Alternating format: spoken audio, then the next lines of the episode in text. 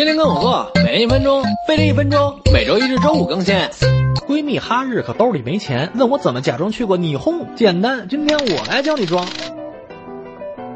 天气不好的日子，赶紧在朋友圈发条状态，真怀念北海道的蓝天啊！搜张当地风景照，配上跟朋友吃日料，抓住机会装。你知道吗？我们在国内日料店蘸的芥末基本是廉价辣根，日本的瓦萨比是山葵啦，要现吃现磨的。